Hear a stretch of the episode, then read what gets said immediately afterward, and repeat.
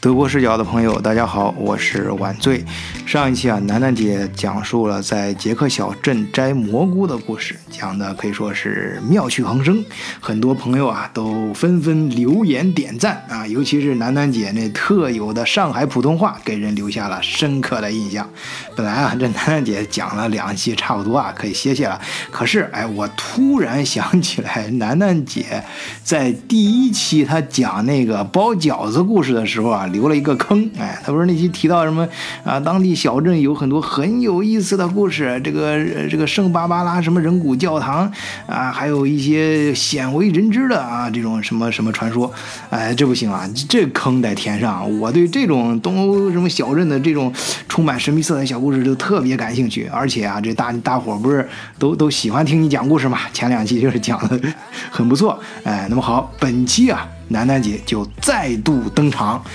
今天这故事啊，本来是刚开始啊，是这个《暮光之城》的这种节奏，哎，就是那个美剧啊，啊，就是那《吸血鬼日记》那个什么那些啊，呃，我啊已经准备好了，沉浸在这个东欧小镇的一个凄美而神秘的啊，同时也是充满了哥特式风格的这个爱情故事当中，啊，结果啊，楠楠姐啊讲的时候啊。哎，也确实是讲出这种感觉来了，而且是很特别的啊，用他那种特有的烟嗓啊，嗯，讲述了这个，呃，而且还带有那种，呃，就是当地的那种真实感，哎，还有一定的颗粒感啊。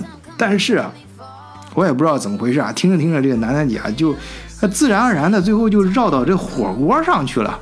哎，这整个过程啊，可以说是一气呵成，我都不知道在哪儿转的。哎，究竟这整个故事，你说它是，呃，欧洲这种凄美爱情故事中的东方火锅，还是这个火锅中的爱情故事？哎，大家你就自己去欣赏吧。大家好，我是楠楠，很高兴又跟大家见面了啊，不是见面，又跟大家来讲故事。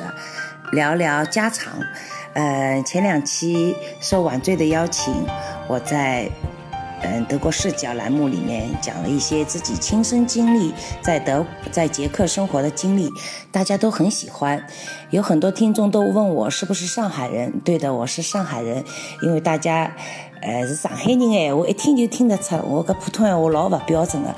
哎，讲讲讲讲，可能就露出马脚来了。呃，里面带了一些我们上海的方言，啊，因因为我，嗯，不是经常跟大家讲故事用这样的方式的，所以有，只要大家故事内容喜欢，语速上、语气上不够喜欢的，请大家多多。包含，今天呢，我想继续跟大家分享的故事是，因为我在第一次说捷克人吃饺子的这个故事当中啊，提到了在我们捷克库德纳霍纳这个小镇上，因为有当地人挽留我住下，答应我晚上就是要带我去散步啊，去讲一些他们当地人的故事的。所以呢，我今天先把他跟我讲的一些当地人的故事呢，呃，跟大家分享一下有关他们小镇的故事。呃，由于呢，嗯，那个朋友呢，他也不太会讲英语，他不会讲英语的，他都是用捷克语跟我啊，走到哪看到什么就唠里唠叨的讲一堆。那我我我老公的英语水准也不是很好，他大致的就跟我讲了一下，我也大致的。嗯，记了一就是记在脑海里一下，至于真实与否，呃，无从考证，所以呢，就当做一个民间的传说。那么我首先要说的是，那天晚上我们吃完了饺子饺子以后啊，我们就去散步了。我们散步的方式啊，不是沿着小镇啊往里走，或者是去那个广场啊，或者圣巴巴拉教堂。他是叫他太太开着车带我们到小镇外面的一片森林里面，然后呢，在森林的入口处呢，我们就下了车。下了车以后啊，他太太就开车回去了。呃，然后呢，他就带我们进入了这片林子啊，因为杰克的森林呢，嗯，大部分都是比较小的林子，不是那种很深的原始森林，因此呢，一般不会迷路啊，在里面不会迷路，不用害怕的。所以呢，我们就跟着他啊，踩着这个森林里的呃地上的野草啊，是吧？树枝啊、树叶啊，我们就往里走进去啊，非常舒服的那种感觉。一边走啊，我想说一下这个当地人的名字叫罗马，罗马，我们就叫他罗马吧。罗马先生就跟我说：“你知道啊，你脚底下。”啊，这个森林下面就是银矿，有很多银矿的坑道。因为在中世纪之的时候，科德纳霍纳这个小镇在波西米亚地区是一个银矿重镇。那时候还是呃圣罗马帝国的啊，圣日耳曼罗马帝国的那个呃土地范围里版版。版图里面的，因此它这里面这地下全是银矿，在这个波西米亚地区是属于一个欧洲的银矿重镇，不光是，呃，捷克的银矿重镇，是整个欧洲的银矿重镇，所以它下面地下埋藏着很多银矿，因此呢，他说这个地底下有很多坑道，嗯，后来呢就大概到十八十九世纪就不再开采了，但是。没有说是因为地下的银矿全部开采，嗯，完了，好像开不出来了，是需要保护了，不能够再使劲的啊开采，把所有的资源都破坏，所以他们后来就不再开采了。因此他说，现在我们地下还有很多啊银矿的，在下面都有坑道的。那么果然在这个小镇上呢，呃，有一个银矿的那个博物馆，那下面呢你。就是买票进去参观以后呢，它还有一个项目，就是让你穿上，呃，矿工服，就是像工作服一样的啊。就我看到的是，我穿过的是白颜色的，带着头灯，然后他有导游会带着你到这个地下的银矿的坑道，啊，去参观一下。嗯，虽然我没有去，嗯，当时呢，我有一次我就是看着一帮啊年轻人都穿着这个白的。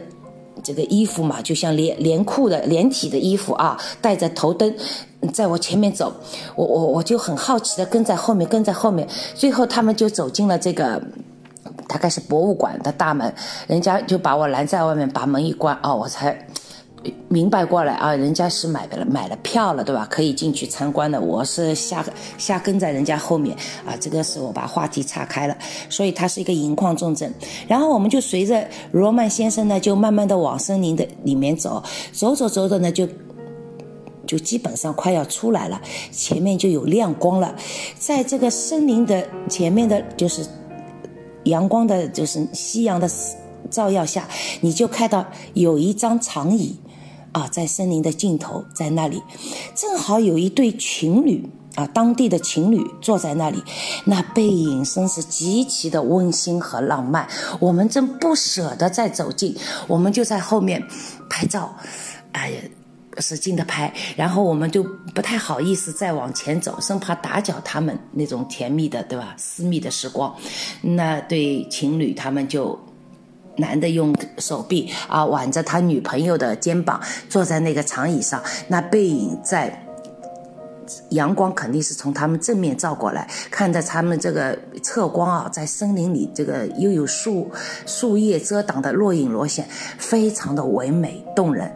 然后我们慢慢慢慢的走过去以后，他们发现我们来了以后，他们就站起来，就就继续去散步了。那时候我想啊，那我赶快跟我先生我说，我们也去做一下浪漫一下啊，罗曼先生你也从后面帮我们拍照，你看刚才那个画面太感人了。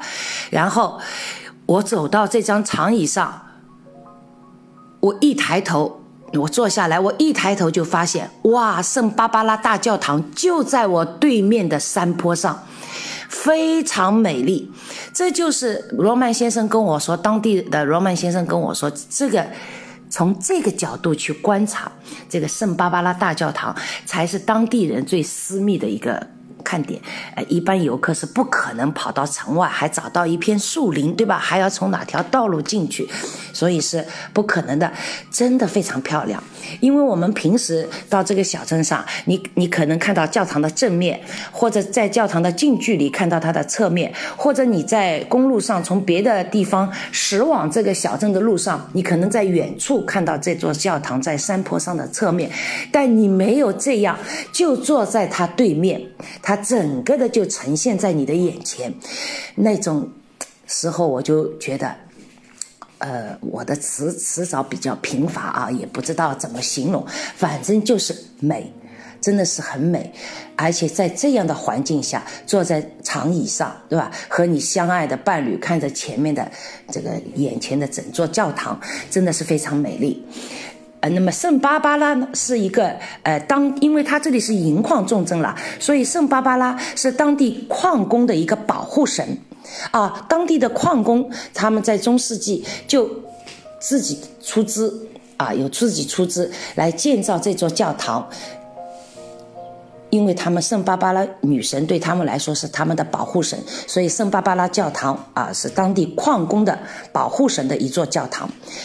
然后我们就沿着这个森林里的小道，就汪汪的往山往山坡下面走，走下去呢，弯弯曲曲的，呃，然后呢，穿过对，走到山坡下面，然后再顺着对面的山坡慢慢的爬上去以后呢，就进入了小镇。那么我们就可以近距离的去观看圣巴巴拉教堂。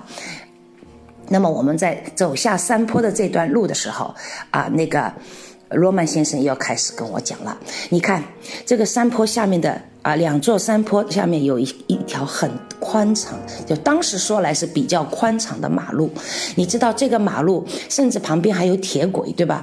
你知道在中世纪的时候，国王啊，查理查理四世他们就经常驾着马车，当时没有什么汽车嘛，就到这里来，因为他们来收收什么征税的。国王每年都要来巡视几次，因为它是银矿重镇，就是最富有的一个地方啊，在波西米亚地区，所以他们每年要向，就是啊，国王那里要交很多的税，所以每年国王都会亲自跑到这里来啊，来来视察，来来巡游啊，对吧？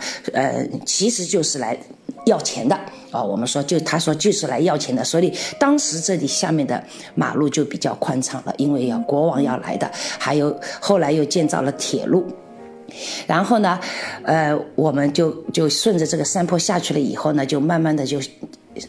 爬上对面的山坡，就进入了小镇。那这时候进入小镇呢，是一条条幽静的小巷子。这时候已经太阳慢慢慢慢基本上就落山了。那么小镇里极其的安静。这个小镇在白天的时候，尤其在夏天的时候是极其热闹的，因为很多游客他都要去看人骨教堂、看圣巴巴拉大教堂的，所以白天是相当热闹。啊，呃，人你也看到很多游客如织的样子，但是一到了晚上傍晚以后，因为这个小镇嘛，参观大概半天就够了，所以不太会有嗯什么游客团去入住在这个小镇，所以都走了，一下子就恢复了小镇往日的这种安静。然后小巷子里你就没有听看见什么人在走，但是你可以听到。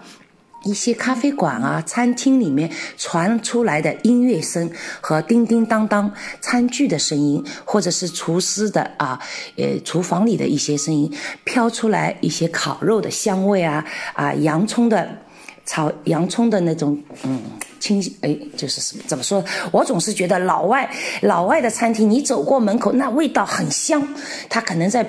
煸炒洋葱啊，放了很多香料啊，或者烤肉，的确是很香。但是真的当这道菜摆在你面前的时候呢，就是香是很香的，卖相也很好看的，吃我们可可不一定有感感觉非常非常美味，对吧？所以说它就是很诱人。然后呢，我们走进一个小小巷子的时候呢，路过一家餐厅的后花园，后花园这座宅子。的现在已经作为一家餐厅，它后面的花园也是作为一个花园餐厅了。但是在中世纪的时候，这里就是一个普通人家的家里。然后这个，我这个罗曼先生就要跟我说了，他说：“Nancy 啊，你这个半夜啊，呃，很晚了，你。”你你你如果出来散步的时候，你走到这里，你如果仔细听听，你会听到一个女孩的哭声。我说这是干什么？他说因为啊，因为在嗯十六世纪的时候哦，我们知道这个库德丹霍纳这个小镇上，它发生了一个呃很有名的，我们说人骨教堂，我们去参观过的朋友就知道，它里面有一个有一个很有名家族的一个族徽在那里，对吧？这个家族的。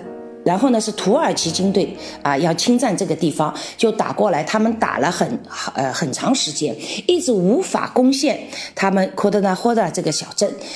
那因因为他这个小镇呢，堡垒很坚固，因为又在山坡上，呃，无法无法攻陷这个这个城这个小镇。但是呢，这家人家的姑娘就和土耳其军队里的一个军官呢，有了啊。有了有了那个感情啊，也不知道他们怎么有感情的，我也不知道他讲了没讲，或者我老公翻译了没翻译，反正就，呃，我们现在说起来就就就可能是啊相爱了，相爱了以后呢，他姑娘总是偷偷的啊溜出去，去和这个姑娘啊去跟那个军官私约会，然后呢有有可能有一天啊，就是嗯。这个我们说恋爱中的女人嘛，就智商比较低了，可能对吧？冲昏了头脑啊，就告诉了这个军官，呃，我们这个镇啊，下面有很多的银矿的坑道，我可以带你们从哪个坑道偷偷的进入小镇的。哎，你看这个姑娘脑子发昏了，对吧？被爱情冲昏了头脑，所以啊，这个恋爱中的女人是既可爱又愚蠢的样子啊。反正这时候，后来。结果你们就可想而知，真的土耳其军队就是从这个姑娘告诉他们的通道啊，带领他们的通道进入了小镇，然后呢，这个仗就输了啦，只能坐下来谈判。后来呢，这家人家的爸爸，这个女孩的爸爸是非常的愤怒，感觉羞耻，因为他女儿出卖了整个，对吧？全镇的那个人民的呃，这个啊，害得他们。只能向土耳其军队投投降，坐下来谈判。因此呢，他一怒之下就把他自己的女儿就活活的扔到了他家里花园里的一口井里，用石头扔填进去，把他的女儿就活埋在这口井里了。因此他说：“Nancy，你如果晚上的话，你就会听到这个女孩的哭声啊，是她的幽灵。哎呦，就听了很瘆的，因为这个很应景的。我们去走到那个。”因为我们你想，欧洲嘛，它晚上夏天的时候啊，我们捷克一共大概九十点钟，九点十点左右天才暗。我们吃完饭出去散步能看夕阳，那其实已经接近要九十点钟了。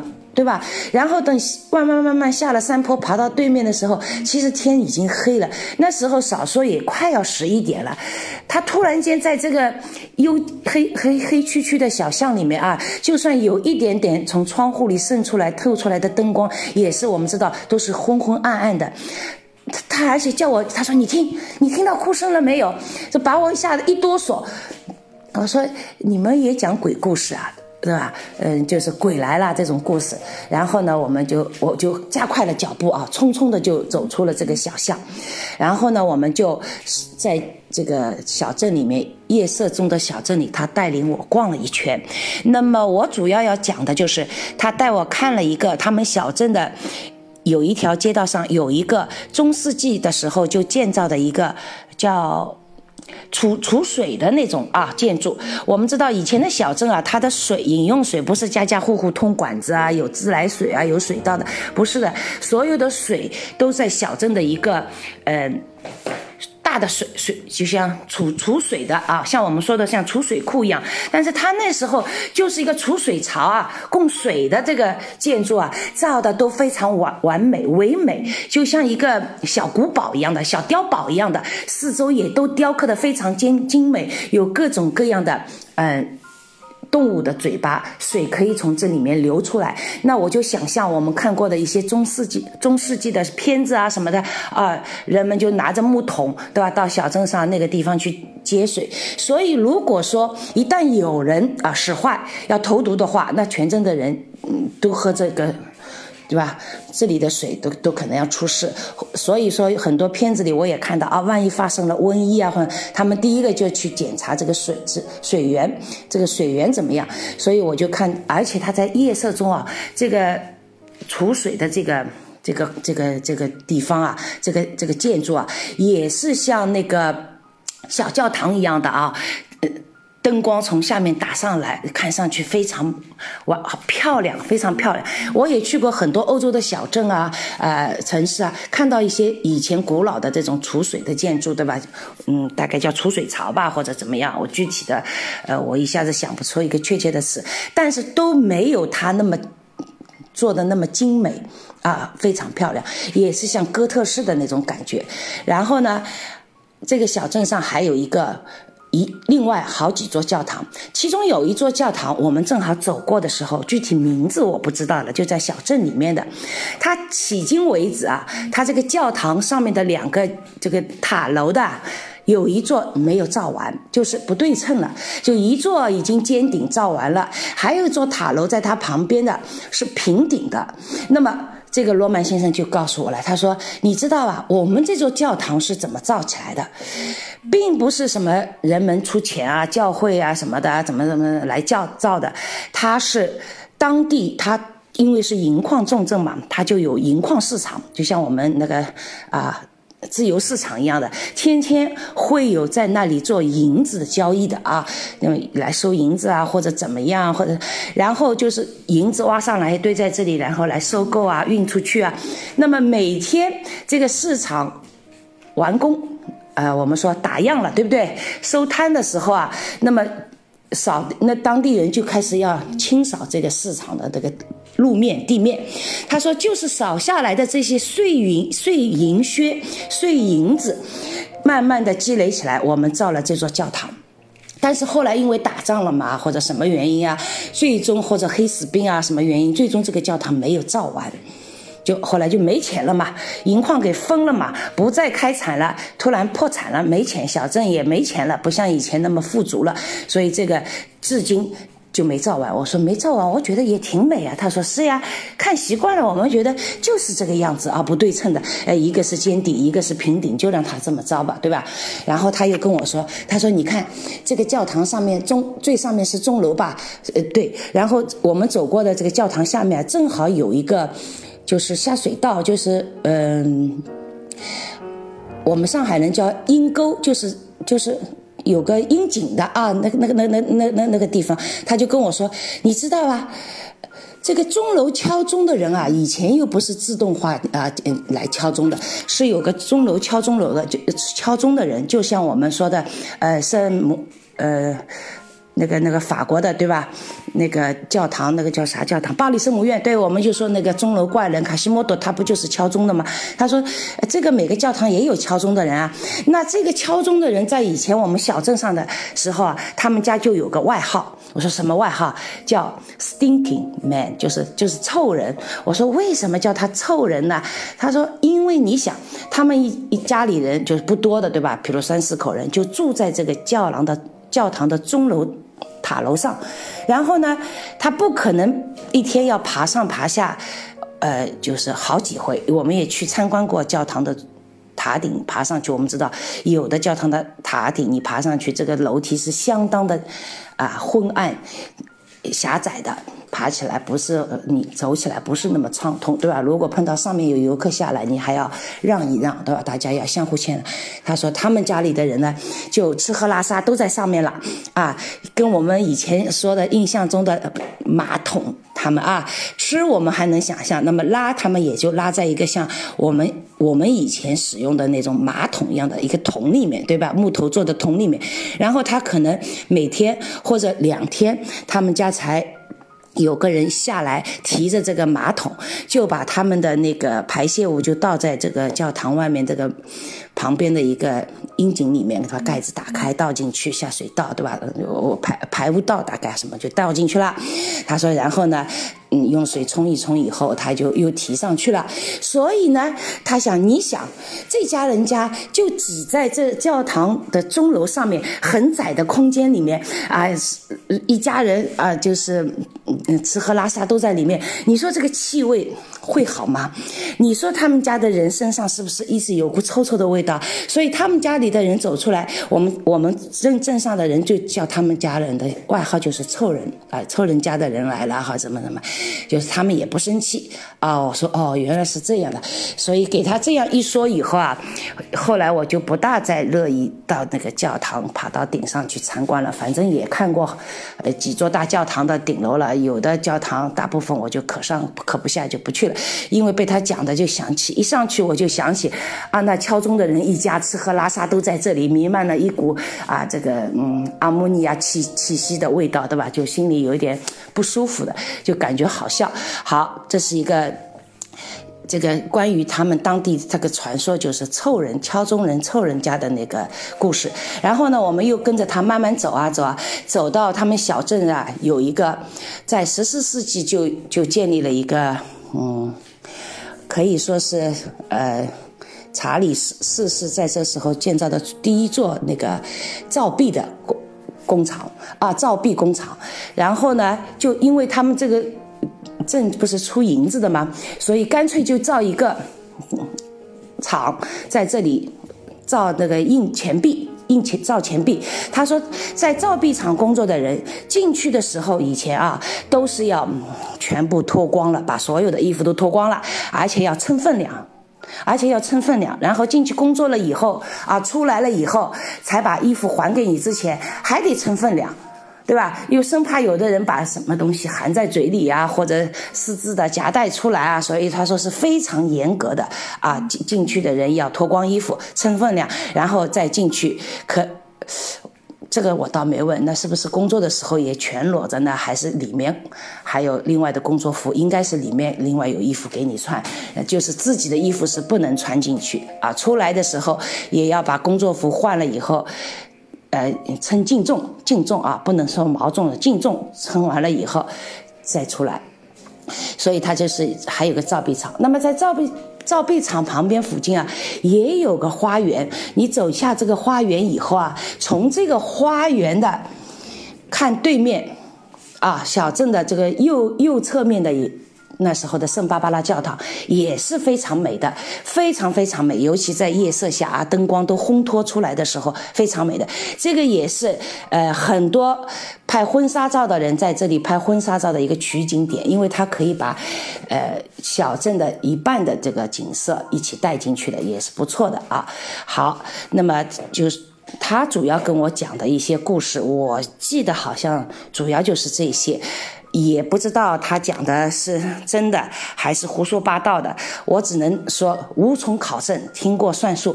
但是以后啊，有朋友到那里去啦，那如果说看到这些建筑的时候，哎，你有点料可以，对吧？可以跟大家啊分享一下，这是一个。那么我接下去要讲的呢，就是啊，我们有一次在那个乡村的酒吧。跟我当地的捷克很多朋友啊，呃，做了一次火锅流水席。什么叫火锅流水席呢？就是这个乡村的酒吧。我为什么经常去那个乡村的酒吧呢？因为是我先生啊，他打猎俱乐部所属的一个酒吧，因此他们要去打猎什么，就一直在那个范围里面。因此我们打完猎啊，或者什么是活动啊，都在那个酒吧里面啊，朋友聚会啊。都都是当地的呃呃村子上的人啊，或者俱乐部的猎人啊，所以大家都认识的，啊，都很都认识的。我很喜欢乡村乡那捷克乡村酒吧的那种格调，因为它和城市的酒吧不一样，进去的人。啊，都都是工作啊，来来工作啊，或者来旅游的，或者来学习的，都不是太了解，对吧？大家也不一定能够非常互动。但是在乡村酒吧呢，它有一个什么好淳朴，大家都认识的。然后呢，有什么事情啊，互相就在酒吧里一说的时候，能帮忙的就帮忙啊，有什么事情马上就相互照应啊，相互关心啊。这个我非常的就是喜欢这种氛围。比如说啊，有人要。家里去世了一个老人啊，或者怎么样，那酒吧酒吧老板娘就会出一张，啊，像讣讣讣告一样的通告一样的放在那里，写上他的生前的一些事情，然后就自己再做了一支一一一朵什么用干花做的一束花什么，就放在这个旁边，然后进来的人都会看一看，然后再。相互的，就是啊聊一聊他生前的事情啊，啊这句我觉得就是很感人、很温馨的。或者是你家里有什么衣服啊啊不想穿了。呃，包啊、裤子啊、鞋子啊，他们经常就会带到这个酒吧来，放在酒吧里，放在那里。那么哪个另外一个朋友家里有小孩啊，有什么需要的，哎，你觉得合适的，你可以带走，就一分钱都不要的。他们会经常这样，还搞各种各样的化妆舞会啊、派对呀等等啊。以后有机会再跟你们分享一些乡村的一些化妆舞会的情景啊，非常淳朴。甚至他们有的时候就邀请我啊，他们经常他们当地的。妇女啊，也会在，比如说，嗯，快要到圣诞节了啊，他们会提早一两个月，他们就每个每个星期啊三或者四的下午，他们村里的妇女就会，呃，有空的就聚在这个酒吧里一起学习怎么做这个圣圣诞的家里的装饰啊，用干花啊、干草啊做一些，呃，DIY 做一些小饰品啊等等，他们会相互切磋学习。所以我每次去，我就觉得他们做的东西都陈列在那里啊，放在老板娘那个酒吧，有的时候她也学着做嘛，就放在那里，每次都在换，根据不同的节日节气，他们都在换一些手工作品，还有镇上的学校里的孩子，在学校里做的一些美工作品啊，比如说用空酒瓶，然后再画成啊图。彩绘啊，什么弄成图案，呃，有有图案很漂亮，变成花瓶了以后，花器了以后，就可以放在酒吧的每个桌子上，对吧？让让大家呃插一支一把松枝也好，一把干花也好，那么老板娘就会说这是我们镇上啊哪个年级的学生做的，放在这里的，哎，大家就觉得非常那种交流的氛围又自然又亲切等等诸如此类，那么。因为老板娘跟我这么多年，我一直来来去去啊，去那个，他们都非常喜欢我。尽管语言上跟我交流不是那么顺当，他们就想，今希望我能够组织一场啊，有中国风味的。他们有的时候邀请我去叫他们当地的妇女。啊，做蔬菜啊什么？我说这个我不能答应你，我不能够说我一定有时间啊。但是我有空，我想来组织一个啊派对，交流一下中国的饮食文化。所以他说好的，那就跟我约了一个时间。以后啊，我就想这么多人，你不能说这么很多人吧？你你再怎么样，你至少几十个人要有的吧？那搞什么呢？啊，我就想搞火锅比较好，对吧？像流水席一样，爱吃就坐上来吃，不吃可以坐在旁边喝。酒啊，不管我邀请你了没邀请你了，有的人也到酒吧来了，一看哦，也想凑热闹，吃上几口，啊，反正你锅里有啥就撩什么呗，对吧？这个就比较好。但是他们从来都没有吃过火锅，那么我就想统计一下啊，我说我哪些人我是肯定要叫到的，因为我经常跟他们在一起玩啊，一起啊那个去打猎啊，去去去去跳舞啊什么，我很熟悉的这些当地乡村的朋友，我是必要请到的。其他人就是在酒吧就参与。啊，不在酒吧就算数。然后呢，我就统计啊，哪哪几个朋友家里有电磁电磁炉的？那么我们统计下来有四个电磁炉，我说都带过来啊。然后呢，嗯，锅带好。我呢正好家里有火锅底料啊，有那个重庆的麻辣的，也有海鲜的。那那天呢，我就是准备了是三只锅是麻辣的，一只是海鲜的不辣的。然后呢，我老板娘倒挺好，她说那我要准备什么？我说你就搞一些。肉，啊，鸡肉、牛肉、什么猪肉都可以，因为你要把它冰冻好以后，我说你到时候，因为他们酒吧里有那种切肉的机器的嘛，对吧？可以切成很薄的一片。我说我做不到，我要切这么多人吃的肉，我做不到，这个功夫没那么好，也没那么多时间。你负责把这个肉啊，到时候就。切成很薄的一片一片就可以，其他东西全部由我来准备啊。因此我就准备了一些蔬菜，还有呃到那个越南人的货，就这里的亚洲货行去买了一些，呃什么各式各样的丸子，对吧？什么虾球啊，什么呃什么豆豆干啊什么的哈。然后我自己再做了一点丸子，什么肉丸子啊，对吧？还有嗯。小的饺子，还有那个我买到金针菇、牛肚啊，花菜、大白菜、菠菜啊，菜也就差不多了。反正夯不啷当，他们还我还准备了一些鱼片啊，鱼片、虾仁，呃，虾仁啊，这种鱿鱼啊，我就是用那个竹签啊把它给串好，那么放进去去以后。拿出拿起来方便。好了，那天啊，就是酒吧里面长长的一溜一排桌子，啊，上面放了四只火锅，然后。一盘盘的菜，我分好，就同样的就放了好好好多都放在那里。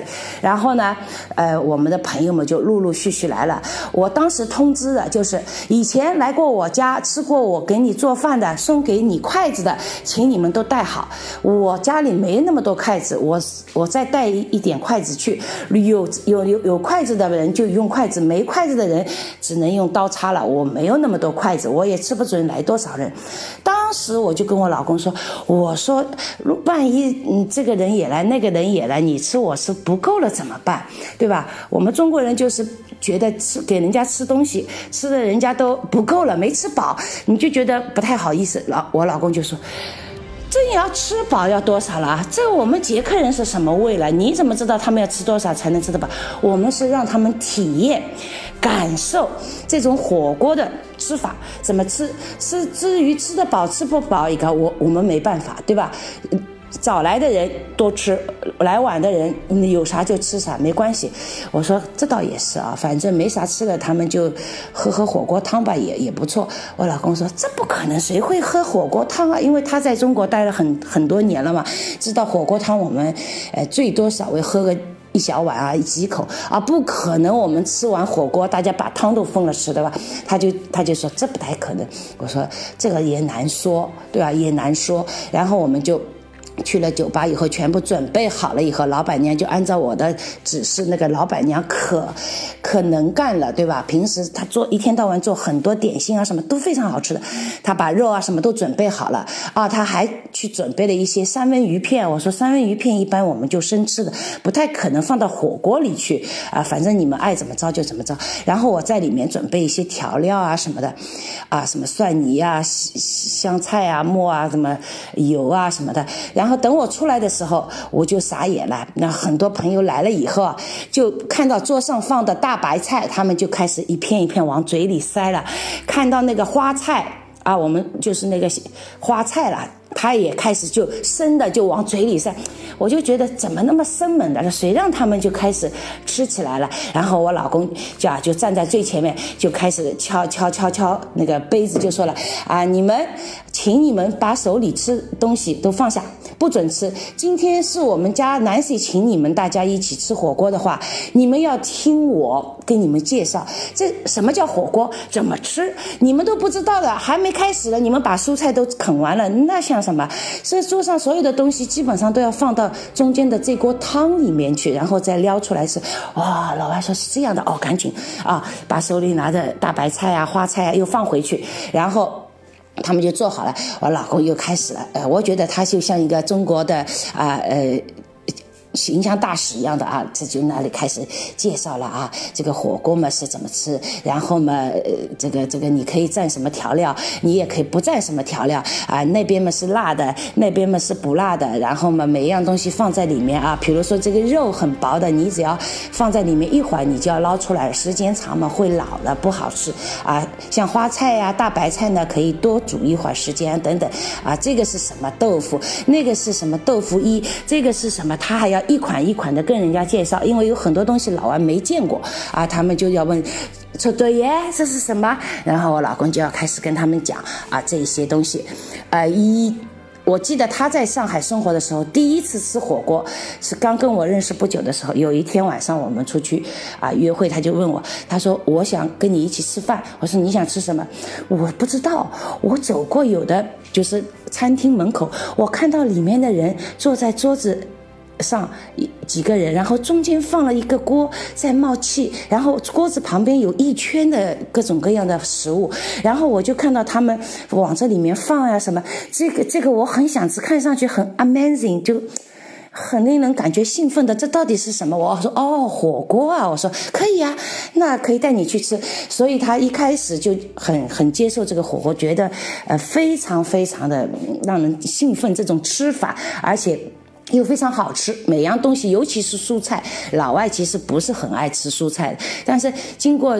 这个火锅里涮过以后，然后拿出来蘸了调料以后，呃，都非常美味啊。后来我们有很多外国朋友来来我们中国来上海玩的时候，我都请他们吃过火锅，没有一个不喜欢的啊。那么我再接着讲，然后在我老公介绍好以后呢，我们终于可以开始开吃了。那么一开始呢，我还很耐心的那。指导有的人哎，怎么怎么放进去啊？怎么料？后来就我老公也在指导，后来就场面无法控制了，因为你他们有的人有筷子也会使使用筷子，有的人有了筷子也用不好啊，有的人是用叉，有的人是什么？反正我我又不可能为这么多人一直在那里服务啊，从锅里撩这个撩那个，反正就让他们自己。我后来到后来。开始我还真的很热情的在那里每一桌的跑过去啊，每一个锅子旁边。跑过去跟他们张罗上，后来我也累了，我觉得我也没胃口吃，我也累了，我干脆就坐在那里自己喝咖啡，看着他们，他们爱咋搞就咋搞，反正他们怎么搞，他们都觉得好吃的不得了啊，美味，好辣呀！还有的人说，哇，这个好辣呀，但是很好吃，我明天放的屁也会是辣的，我怎么怎么怎么就老外有的时候兴奋了，也也也挺粗的啊，讲一些这种呃搞笑的话，我觉得啊，对对对，你明天。放的屁也会是辣的啊？怎么怎么？然后他们就吃啊吃啊。然后没有筷子的人呢，非常羡慕有筷子的人。那有筷子的朋友呢，他们因为以前我送过筷子给他们，他们。进来的时候，有的嘛把筷子插在那个上衣口袋里，有的嘛夹在耳朵上，有的嘛就拿在手里一晃一晃进来，就感觉他们是 VIP。那我有筷子的，哎，你有嘛，对吧？那么没有筷子的那些朋友呢，就很羡慕啊，就说，哎，你用完了没有？你能不能让我也也也玩一玩，就是试一试啊，操练操练。哎，那个时候不用急啊，等我都吃完了，我会洗干净借给你，然后就让他，呃，我说你们要从夹花生米开始啊，就是。花生开始练习啊什么的，啊，反正挺有意思。然后呢，也有一些我们没邀请的朋友啊，他们比如说是别的村庄的，骑车过来散步啊，进来想喝一杯啊，一看这个热闹的场面啊，那么也控制不住，因为你知道的呀，你你一进来酒吧里面就一股。麻辣火锅的味道，这个而且这个这个味道是他们从来没有闻过的味道，能不能能不嘴馋嘛，对吧？那么都不管认识的不认识的，哎呀，都能够坐下来蹭几口，吃几口。反正到后来我就觉得所有的东西都没有了，桌上的吃的，一直从下午呃七点不到吃到晚上一点钟，啊，喝了好多酒啊，唱啊闹啊，然后。是中间嘛，我们还加一点汤啊、水啊，反正到快要一点的时候，我发现四口火锅里的汤一口都没有，一滴都不剩，全部给他们喝得干干净净，因为他们就觉得这个汤怎么这么鲜美，这么好喝，我都不能说，哎呀，我们这才不喝这个火锅汤，嘌呤很高啊，又咸啊什么，可他们喝的觉得好喝呀，这个汤里面的到底放了什么，怎么那么好喝啊什么啊，所以说这就是我们开的这一次火。火锅的流水席，后来呢，老板娘又跟我提出过的，哎，能不能，就是啊，每年定时的搞一次这样的？我说，呃，等我那个。呃嗯，有有时间了，我来给你定计划啊。呃，所以呢，大概在这两年，我真的是没有去给他们这个乡村酒吧搞过这么大型的啊这种聚餐活动啊，没有。所以他们对这个酒吧，他说到现在啊，就酒吧里的朋友来，有的时候聊起来，他们还会提起这一场火锅，所以他们意犹未尽啊，能够再搞一次。所以我想今年可能在冬天的时候，我有可能再去搞一次啊。再去搞一次，我家里有还有好几包火锅调料，就就是再让他们啊，呃，满足一下他们的这个呃食欲。啊，今天时间关系嘛，已经讲了很多了，我就先讲到这里，下一次有机会我继续分享。哎，好，哎，楠楠姐最后终于又留下了一个坑，还有两包火锅料呢，跟大家继续分享。哎，我们就等着啊！我呀就特别喜欢听这种，呃，就世界各地啊，不管哪个地方，就是小地方，哎，不要那么大，也不需要那么轰轰烈烈，哎，就那种很很很具有异域风情的，很有当地特色的，哎，这种小故事，哎，小情节，哎。因为啊，整个咱们这大千世界其实都是由这种真实的小地方的小故事组成的。同时啊，也欢迎更多的听友加入咱们德国视角的听友群，啊，来一块儿分享你那个地方的，哎，你自己经历的小故事哦。确切的说，是最好是你亲身经历的啊，你听来的也欢迎啊，跟大家一块儿分享吧，把别人的耳朵变成了你的耳朵，那么别人的见识也会帮助你的见识来增加你的见识。说说的有点绕啊，哎，不管那么多了，反正就是，呃，欢迎大家加入德国视角听友群，入群方法已经写在简介里了，就是加微信联络员木文二零零幺四十二，木文就是月亮的英文拼写 M O O N 二零零幺四十二。好，谢谢大家，今天的故事就分享到这里，再见。